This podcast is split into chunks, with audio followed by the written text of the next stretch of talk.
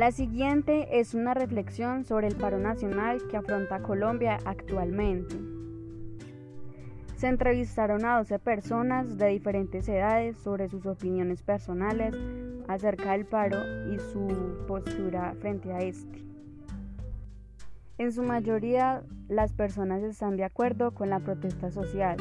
Algunos piensan que el paro es necesario ya que nuestro país ha estado sumido en una crisis política, económica y social, y otros se centran en las decisiones del gobierno, ya que éstas están afectando a los ciudadanos, lo cual motiva a estar de acuerdo con las protestas.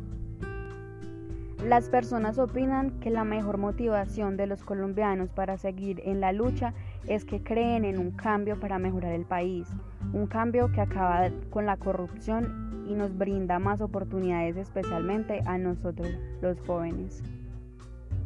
Algunas personas coincidieron con que el paro nacional debe de seguir porque las decisiones del gobierno no son las óptimas para el país y perjudican especialmente a la clase media y baja.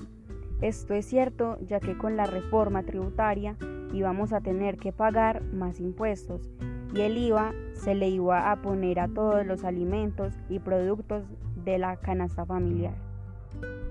Otro porcentaje muy pequeño de personas coincidieron con que el paro nacional no debería seguir, ya que esto les está afectando económicamente y las empresas pequeñas se están quebrando y los alimentos que transportan se están perdiendo por los bloqueos. En esta situación los colombianos deberíamos estar mucho más unidos y no pelear entre nosotros para así poder apelar por nuestros derechos.